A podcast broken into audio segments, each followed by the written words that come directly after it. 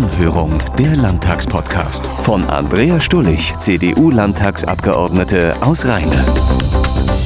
Herzlich willkommen zur heutigen vierten Anhörung. Letzte Woche hat sich der Landtag in die beinahe sitzungsfreie Zeit verabschiedet, aber vorher hat die NRW-Koalition noch einige wichtige Projekte auf den Weg gebracht. Allen voran unser Vorschlag für die Straßenausbaubeiträge.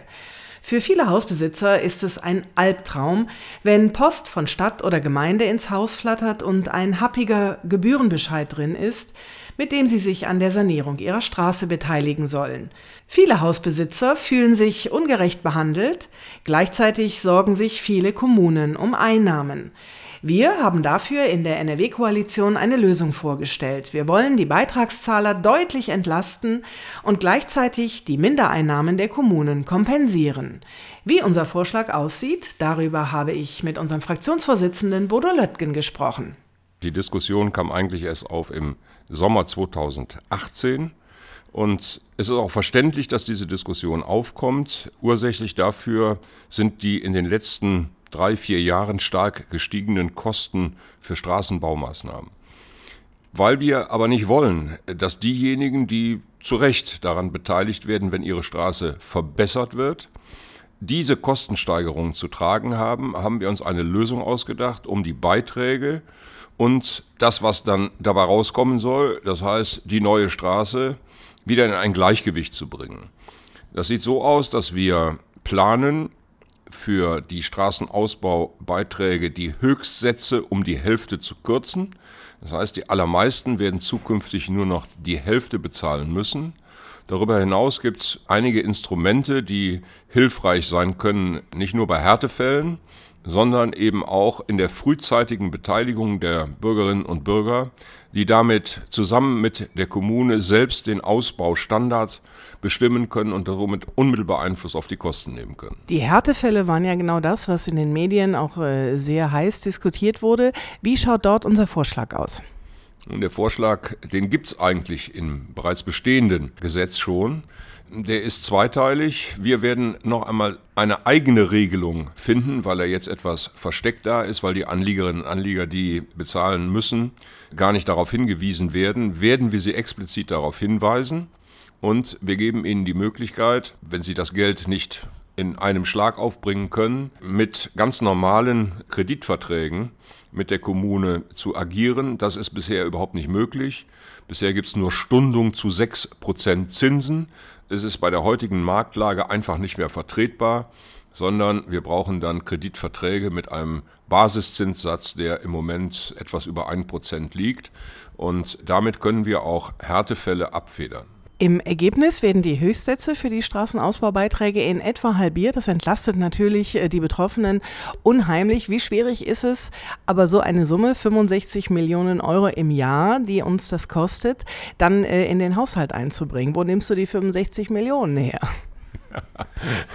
Ja, zunächst mal sind die 65 Millionen ja eigentlich dass du da die Beiträge der Anlieger, wie gesagt, meist um die Hälfte zu verringern. Auf der anderen Seite aber auch um Ausfälle bei den Kommunen zu kompensieren. Das heißt, wenn wir früher hatten eine Verteilung, wie sie bei einer Anliegerstraße normal war, 80 Prozent zahlen die Anlieger oder 90 Prozent, 20 oder 10 Prozent die Kommune, dann zahlen die Anlieger jetzt nur noch 40 Prozent, festgeschrieben, so dass es auch nicht zu Ungleichbehandlungen zwischen unterschiedlich finanzstarken Kommunen kommt. Und äh, den Rest, die 40 Prozent, zahlen wir dann als Land. Das summiert sich nach unserer Schätzung etwa auf 65 Millionen Euro pro Jahr. Die nehmen wir aus den allgemeinen Haushaltsmitteln, weil sie ja auch für die nächsten Jahre und Jahrzehnte dort eingestellt werden sollen. Sie werden keinem Ressort zugeordnet, weil wir glauben, dass es ein allgemeingesellschaftliches Problem ist und äh, die Fraktion der CDU und der FDP haben sich entschieden, aus den Mitteln, die sie ansonsten für Haushaltsanträge verwenden könnten, diese Haushaltsanträge dieses Mal nicht zu stellen und die Mittel gesamt in den Bereich der KAG Maßnahmen für Anlieger zu verwenden. Der Bund der Steuerzahler hat ähm, unsere Vorschläge als eine richtige Weichenstellung begrüßt. Wie war die Resonanz insgesamt? Also die Resonanz war, kann man überschreiben mit äh, auch eine Schlagzeile aus einer äh, Zeitschrift, guter Kompromiss. Und ich sage mal, ein guter Kompromiss ist eigentlich immer erzielt, wenn beide Seiten ein klein wenig unzufrieden sind.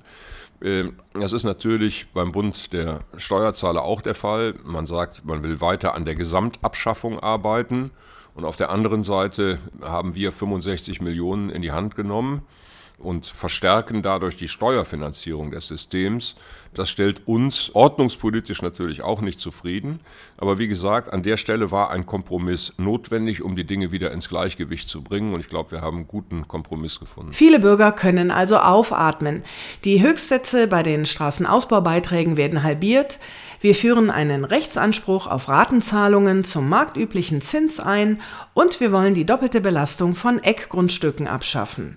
Außerdem planen wir in der NRW-Koalition auch eine sogenannte Tiefenbegrenzung für besonders große Grundstücke, die es oft hier bei uns im ländlichen Raum gibt.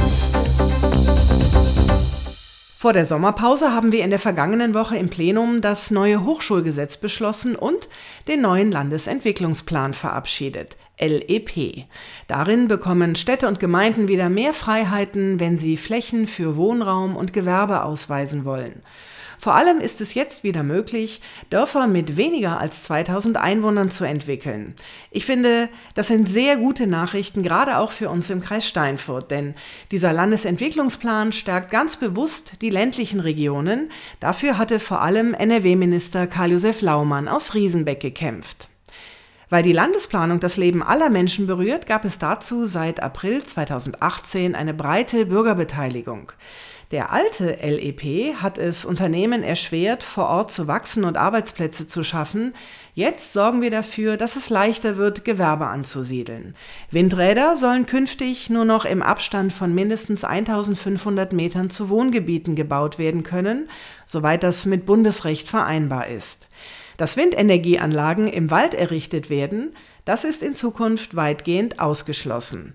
Und zwar bei allen Neuerungen wichtig, dass der neue Landesentwicklungsplan auf hohe Akzeptanz bei den Bürgern stößt, gerade auch bei der Windenergie. Wir wollen die Energiewende zukunftsfähig, verlässlich und technologieoffen gestalten.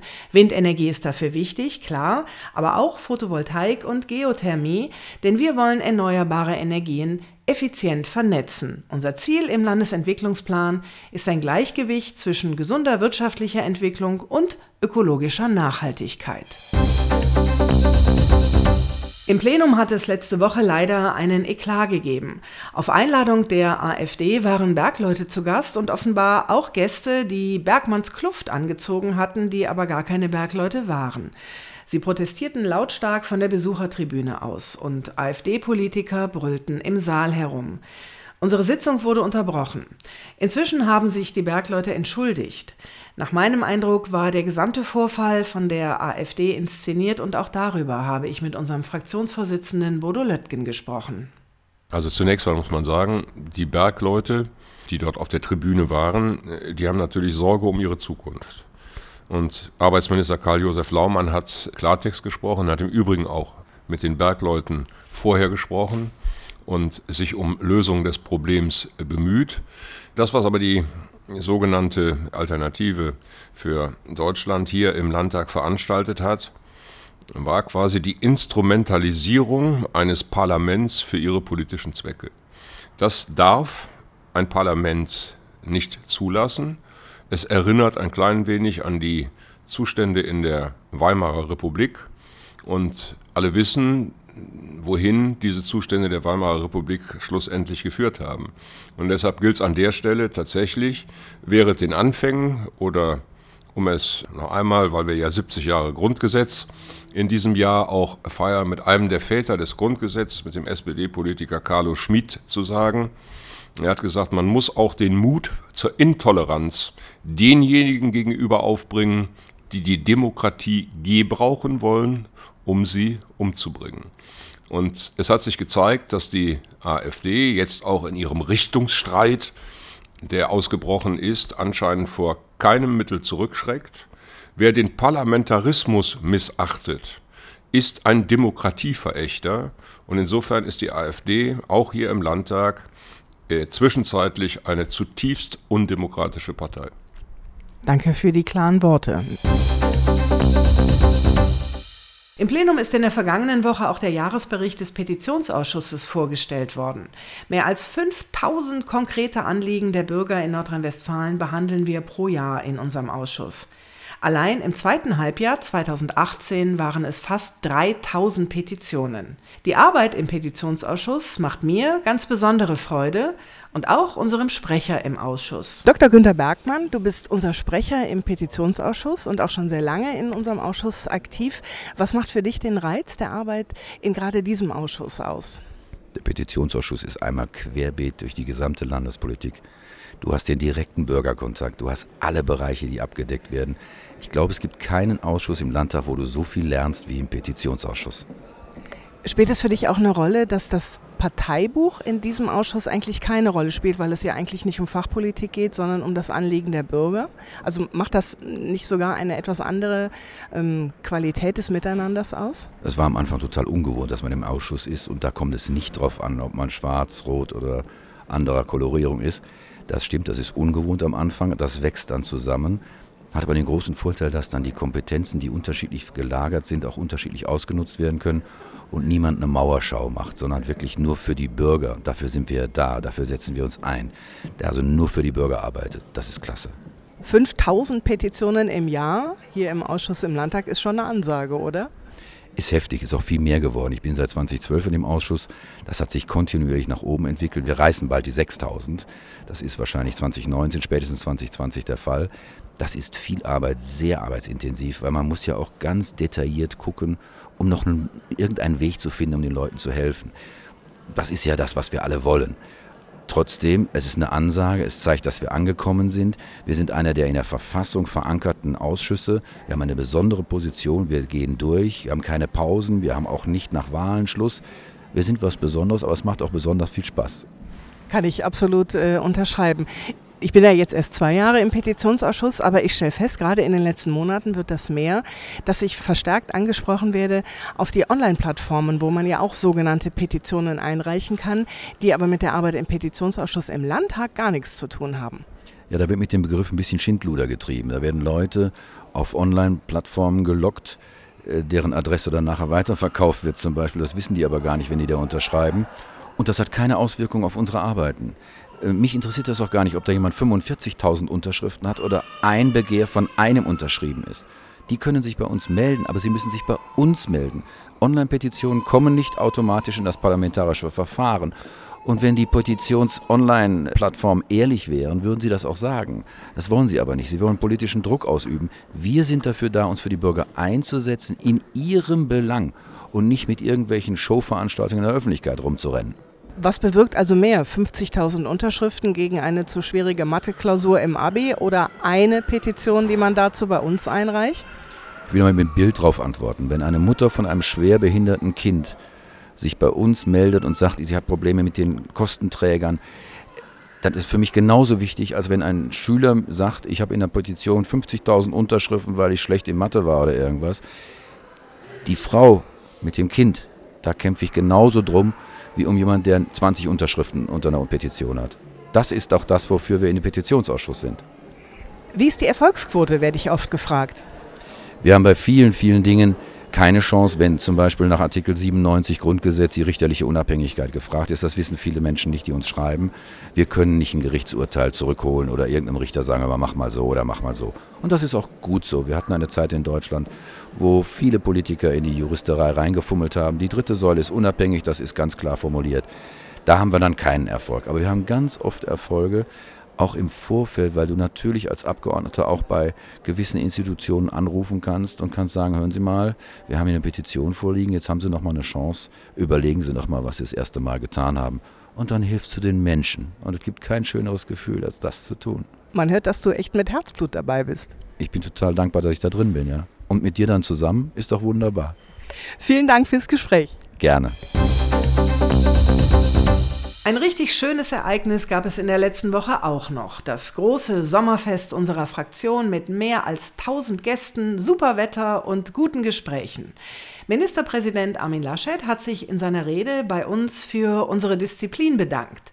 In den letzten beiden Jahren haben CDU und FDP nämlich alle Abstimmungen im Plenum gewonnen, obwohl wir nur eine Stimme Mehrheit haben. Bei einem Mehrheitsverhältnis von 100 zu 99 Abgeordnete, die ihren Job ernst nehmen, die zum Konsens bereit sind, die Kompromisse machen und die, wenn es drauf ankommt, selbst wenn es abends 10 oder 11 Uhr ist, jeden Hammelsprung gewinnen. Und in zwei Jahren ist keine einzige Abstimmung verloren gegangen. Deshalb Dank an alle Kollegen von CDU und FDP. Ein schönes Video von unserem Sommerfest findet ihr unter anderem auf der Facebook-Seite der CDU-Fraktion. Und apropos Sommer, ich wünsche euch eine schöne Sommerzeit und danach starte ich durch ins dritte Jahr im Landtag. Für heute liegen keine weiteren Wortmeldungen vor. Die Anhörung ist geschlossen. Anhörung, der Landtagspodcast von Andrea Stullig, CDU-Landtagsabgeordnete aus Rheine.